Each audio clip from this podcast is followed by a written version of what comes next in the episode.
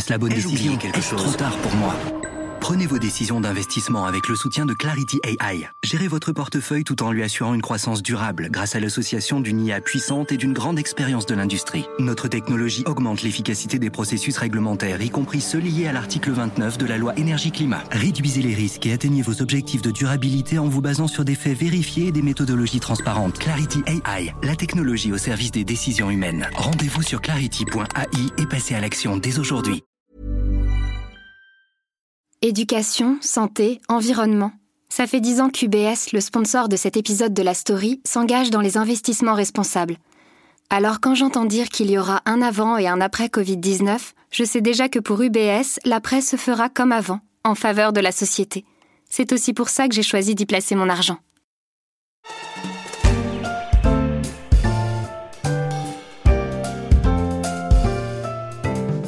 24 juin 2016, le Royaume-Uni a adressé un camouflet à l'Union européenne en choisissant de voter pour le Brexit. Sur les marchés financiers, la réaction a été immédiate. Chute des actions, chute de la devise, remontée brutale des taux d'intérêt. C'est la douche froide. À l'ouverture de la bourse de Londres, ce trader londonien ne quitte plus son écran des yeux, même s'il tente de relativiser. Ce matin, pour l'ouverture, on est vraiment dans le rouge. Des valeurs très négatives. Mais c'est ce à quoi on pouvait s'attendre. On ne pouvait pas avoir de Brexit sans de telles conséquences. Ce jour-là, la City, la place financière de Londres, avait les oreilles qui sifflaient. Londres avait en effet voté à 60% pour le Remain contre 48% pour l'ensemble du pays. Elle faisait partie de ceux qui avaient le plus à perdre, en théorie.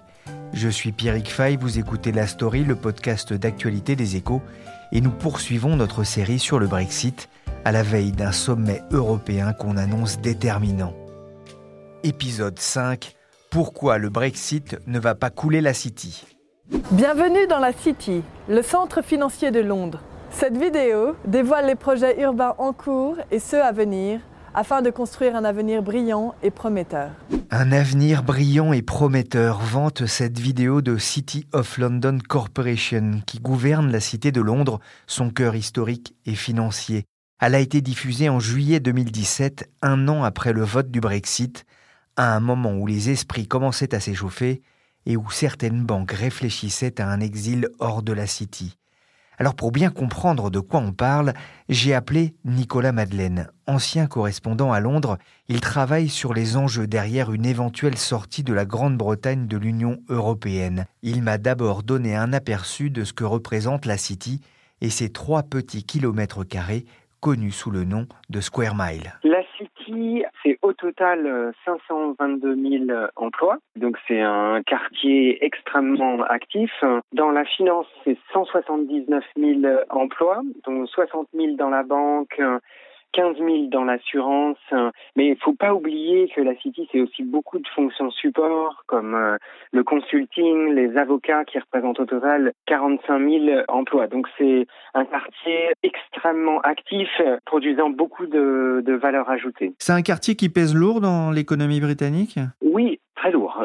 En fait, c'était un des grands enjeux euh, du Brexit, c'est qu'à un moment, la City a représenté et ça, c'était avant la crise de 2008, 25% des rentrées fiscales euh, du pays. Donc, euh, sabrer euh, un secteur comme ça, c'était suicidaire pour un pays. Depuis la crise, ça a un petit peu changé. La contribution aux rentrées fiscales du pays, si on compte les impôts sur le revenu des dirigeants et des traders, ça représente 11%. Grosso modo, la City, c'est 7% du PIB avec une contribution à l'économie britannique de 132 milliards. Donc, ça reste énorme. Tout ce qui est banque, en gros, euh, lié à l'Europe, ça représente 18 à 20 milliards sur les 132 de contribution à l'économie britannique. Donc, c'est pas rien du tout. Ce qu'il faut euh, ajouter, c'est que la City, c'est un centre extrêmement international. Il y a vraiment très peu d'endroits où il y a autant de sociétés étrangères. Il y a 40% en fait des sociétés mondiales hors européennes qui ont leur siège à la City. On voit effectivement hein, que la City, c'est un poids lourd hein, dans l'économie britannique. Alors ce qu'il faut rappeler, Nicolas, c'est qu'en grande majorité, Londres et en particulier la City avaient plutôt milité en faveur du, du Remain d'ailleurs. Ah oui, les financiers sont très inquiets de voir euh, la City perdre son passeport pour pouvoir travailler sur toute euh, l'Europe. Ils savent qu'une grande partie des raisons pour lesquelles tous ces groupes étrangers investissent dans la City, c'est pour avoir accès au marché européen. Donc la City est essentiellement Remainer. On n'arrive pas à savoir dans quelle mesure est-ce que c'est répandu dans, la City, mais Certains patrons de banque semblent apprécier Boris Johnson. Ils aiment bien son côté un peu bravache. Euh, ils ont aussi euh, peur euh, de l'arrivée de Jeremy Corbyn, parce que Jeremy Corbyn, ça représenterait des impôts supplémentaires, des nationalisations, tout ce que la City ne vaut pas. Donc ils apprécient Boris Johnson parce que c'est un leader et puis qu'il faut aussi terminer l'incertitude. Et le deuxième aspect intéressant à prendre en considération, et ça c'est un peu la particularité du capitalisme britannique par rapport au capitalisme français, il y a une partie de la finance britannique donc qui est très euh, libertarienne, qui est très free market, sans frontières, ce sont les gérants de hedge funds. Et eux ils sont très brexiteurs. Ils veulent euh, assouplir encore la, la réglementation. Quelqu'un comme Jacob Rees-Mogg et les gens comme lui pense que Londres peut tout à fait devenir une sorte de Singapour euh, de l'Atlantique, euh, concentrer, par exemple, toutes les transactions sur le yuan, être mieux disant du point de vue réglementaire et attirer toutes sortes d'investissements. Jacob Rees-Mogg, hein, qui est le leader de la Chambre des communes, autrement dit, une sorte de ministre des relations avec le Parlement. Alors Nicolas, vous vous êtes rendu récemment à la City. Est-ce que vous avez l'impression que l'activité a ralenti? Non, pas du tout. Au contraire. Euh, d'abord, il y a un aspect euh, physique euh, qui est frappant, c'est que il y a de plus en plus de tours hein. sur les cinq dix dernières années. Elles ont fleuri comme jamais auparavant. Avant, c'était la tour NatWest qui était la, plus haute. Elle a été dépassée depuis longtemps par le Héron. Et là, il y en a eu une qui arrive, qui est le 22 Bishopsgate, qui écrase toutes les autres tours, et une autre va arriver bientôt, qui s'appelle le One Undershaft, qui a déjà été surnommé le treillis parce que c'est un quadrillage sur toutes les façades.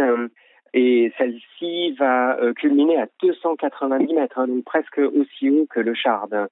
Et puis, le deuxième aspect qui frappe quand on se promène dans la City, c'est qu'elle est de plus en plus grouillante de monde. Il y a des embouteillages, les trottoirs sont vraiment occupés.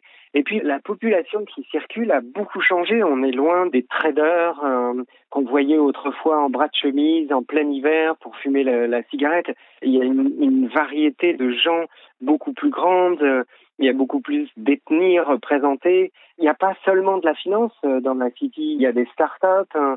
et donc il y, a, une mixité de la population euh, qui est beaucoup plus grande. Hein. mais en tout cas, si on ne savait pas euh, que l'Angleterre avait euh, voté pour le Brexit, euh, on serait pardonné parce qu'on a l'impression que rien n'a changé et que la croissance, au contraire, a perduré. Alors, pour l'instant, on a chiffré le nombre de départs, hein, selon une étude de Ernst Young, à 1000 personnes environ. On est très loin hein, des estimations. On parlait de 5 à 13 000 personnes, selon une étude, par exemple, de la City of London Corporation.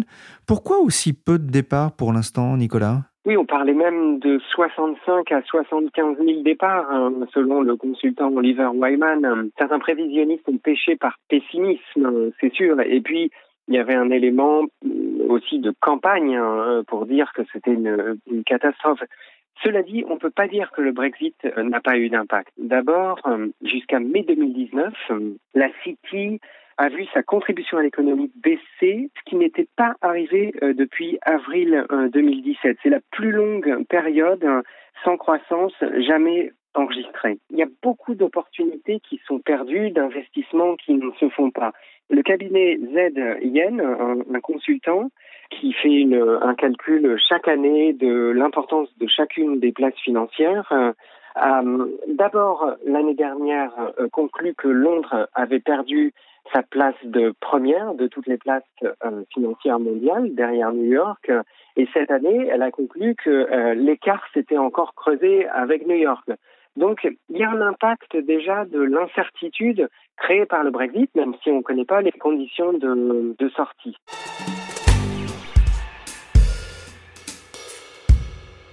Alors que la date butoir du Brexit se rapproche à grands pas, on pourrait se dire que dans la tête des patrons des institutions financières trotte un air bien connu.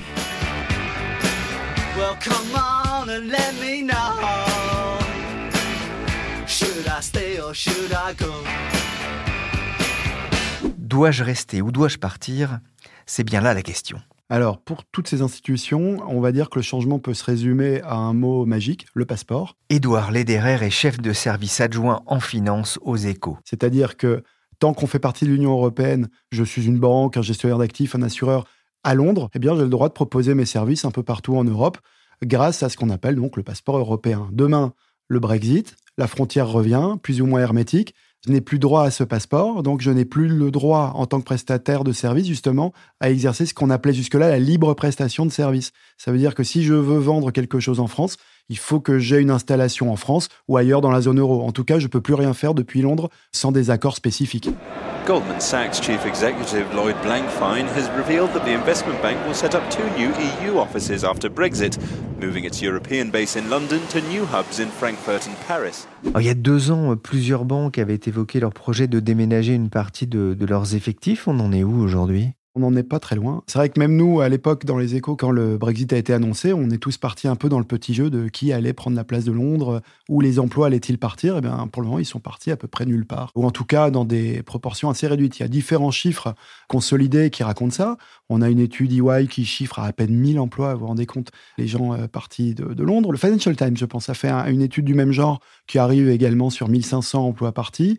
Et effectivement, euh, dans les annonces, on a pu croire à un moment donné que ça serait euh, bien supérieur sans être énorme à l'échelle de la City, on va pas se mentir. Mais malgré tout, le mouvement n'a pas encore commencé, c'est clair. Il y a eu une prise de choix pour la place de Paris, euh, c'est l'autorité bancaire européenne C'est vrai que ça a été une des prises symboliques, on va dire, très importantes, très disputées. Il y a eu tout un, petit euh, concours de beauté, si vous voulez, pour savoir qui allait récupérer cette autorité bancaire européenne qui était justement très symboliquement placée à Londres jusque-là, parce qu'il s'agissait de dire, évidemment, on a la première place financière, une des plus grandes du monde, euh, qui est présente en Europe et à Londres, c'est là qu'on met notre autorité bancaire. Et eh bien évidemment, dès que euh, Londres quitte l'Union européenne, qui mérite, entre guillemets, de la recevoir. Et là, c'est vrai que Paris avait fait un gros boulot diplomatique, notamment pour récupérer euh, cette agence.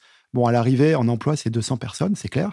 Par contre, il y a un poids politique, effectivement. Mais alors, Edouard, que disent les grandes banques françaises? Est-ce qu'elles vont montrer l'exemple? Elles ne voient pas les choses comme ça. Les banques françaises, à un moment donné, effectivement, leurs annonces étaient un peu trop timides aux yeux du gouvernement. Bruno Le Maire avait tapé du poing sur la table en disant bah, il faut amorcer la pompe, il faut soutenir la place de Paris. Je crois qu'il y a une annonce qui avait été faite à l'époque, il y a deux ans déjà, sur un millier d'emplois. Bah, justement, si on calcule que 1000 emplois ont quitté la City, euh, les 1000 emplois français, euh, on n'y est pas, c'est clair.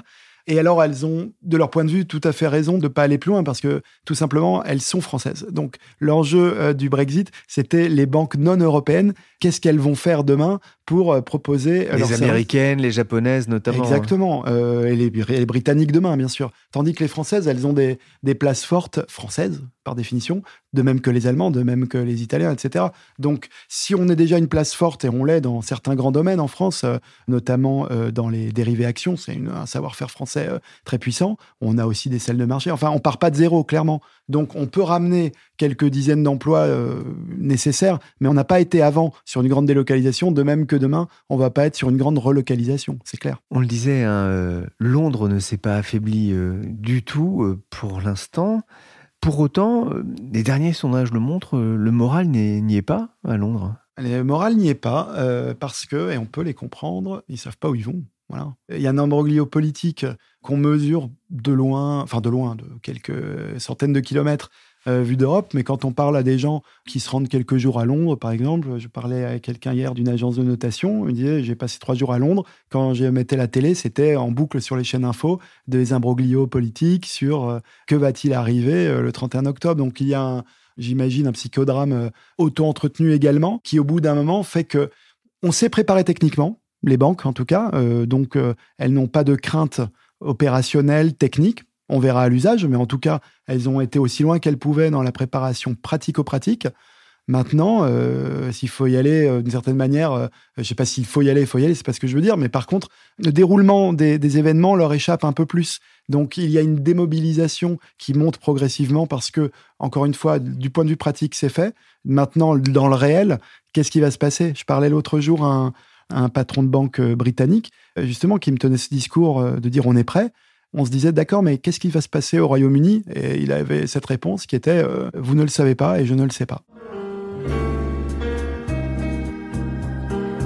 Toute ma jeunesse, j'ai voulu dire je sais. Seulement plus je cherchais, et puis moi je savais. Je sais qu'on ne sait jamais, philosophait le grand Jean Gabin, qu'il n'aurait pas fallu chercher sur le Brexit. Dans quelques jours, le suspense pourrait toutefois être levé, mais quelle que soit la décision, la City aura encore de beaux jours devant elle. C'est du moins l'opinion d'Antoine Pertrio. Il est fondateur du bureau de recherche indépendant Alvae sur les marchés financiers. La City aujourd'hui, c'est un des plus grands centres financiers au monde, notamment de par le poids de ses infrastructures de marché, le nombre des institutions financières qui y résident et qui y opèrent, qui sont aussi bien européennes, mais aussi et, surtout américaines. Un bon indicateur euh, pour euh, qualifier justement ce qui est une place financière euh, dans le monde, c'est l'indicateur GFCI, donc Global Financial Center Index, qui est produit par un think tank anglais assez régulièrement. Et on voit notamment, donc en prenant en compte un certain nombre de critères, que ce soit sur l'environnement, business, économique, euh, le capital humain, l'environnement réglementaire, le développement, l'innovation du secteur. Ils produisent un, index en fait des, places financières au monde et, Londres arrive en deuxième position juste derrière New York. Elle est d'ailleurs leader hein, dans de nombreux domaines, je crois. Hein. La City est, leader dans de nombreux domaines, effectivement. C'est un hub incontournable sur de nombreux marchés, le marché d'échange, des dérivés de taux, dérivés de crédit. On a des acteurs comme SwapClear, euh, qui appartient à LCH ClearNet, des acteurs comme ICE qui sont très présents, et puis le London Stock Exchange, évidemment, sur le marché action, qui est un, acteur de poids. En quoi est-ce que le Brexit peut menacer ses positions? Du côté des marchés financiers, on voit que la City a un avantage de poids, notamment par le fait qu'elle concentre la liquidité sur les, marchés qu'elle opère. Il faut savoir que la liquidité, c'est un des facteurs principaux d'efficience des marchés, et donc ce qui rend difficile à, délocaliser en fait ces activités. Donc quelque part, c'est une force vraiment pour Londres.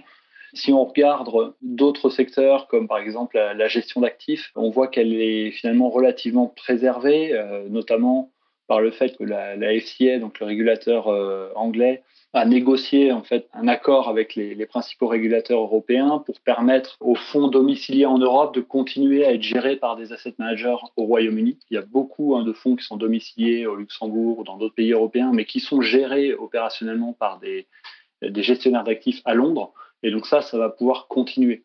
Il y a eu un travail de fait pour limiter l'impact sur un certain nombre de, ces activités.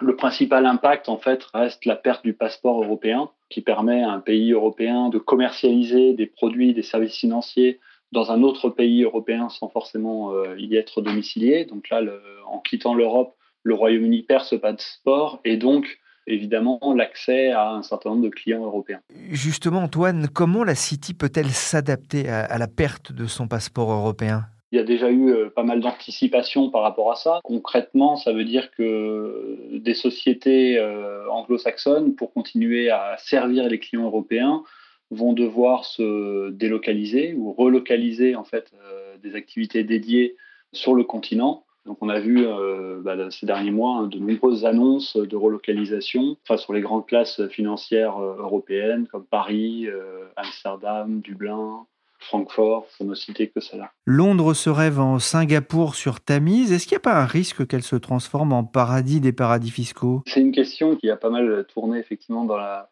dans les médias. bon, il faut savoir que Londres s'est déjà largement tourné vers l'international pour attirer la clientèle, que ce soit américaine, asiatique ce qui fait qu'elle a un statut de hub international. Une fois sortie de l'Europe, on peut s'attendre à ce qu'elle tente d'accélérer son développement ou ses liens avec euh, les autres pays euh, du globe. Il y a plusieurs questions qui se posent. C'est déjà à savoir si Londres aura encore suffisamment d'attrait, notamment côté Asie, sachant que les, marchés asiatiques connaissent de leur côté un fort développement local. Ensuite, sur la question du paradis fiscal en tant que tel, les régulateurs anglo-saxons ont toujours été très moteurs en fait dans la construction des réglementations européennes, que ce soit EMIR, MIFID, UCITS ou d'autres. Donc c'était plutôt eux qui poussaient l'Europe vers de la, réglementation assez forte. Alors on peut se poser la question de savoir si leur stratégie va changer par la suite, avec notamment un risque de distorsion réglementaire euh, qui ferait que le, Royaume-Uni serait plus intéressant euh, d'un point de vue réglementaire, voire fiscal, que l'Europe. Euh, c'est quand même peu probable sachant que euh, les États-Unis euh, surveillent aussi tout ça de près. Ils sont très attachés à avoir ce qu'on appelle un level playing field, hein, un terrain de jeu global pour l'ensemble des acteurs internationaux. Et donc voir Londres donner des, règles fiscales et créer une, concurrence par rapport aux autres marchés risque de, fâcher le régulateur européen, je pense, à minima.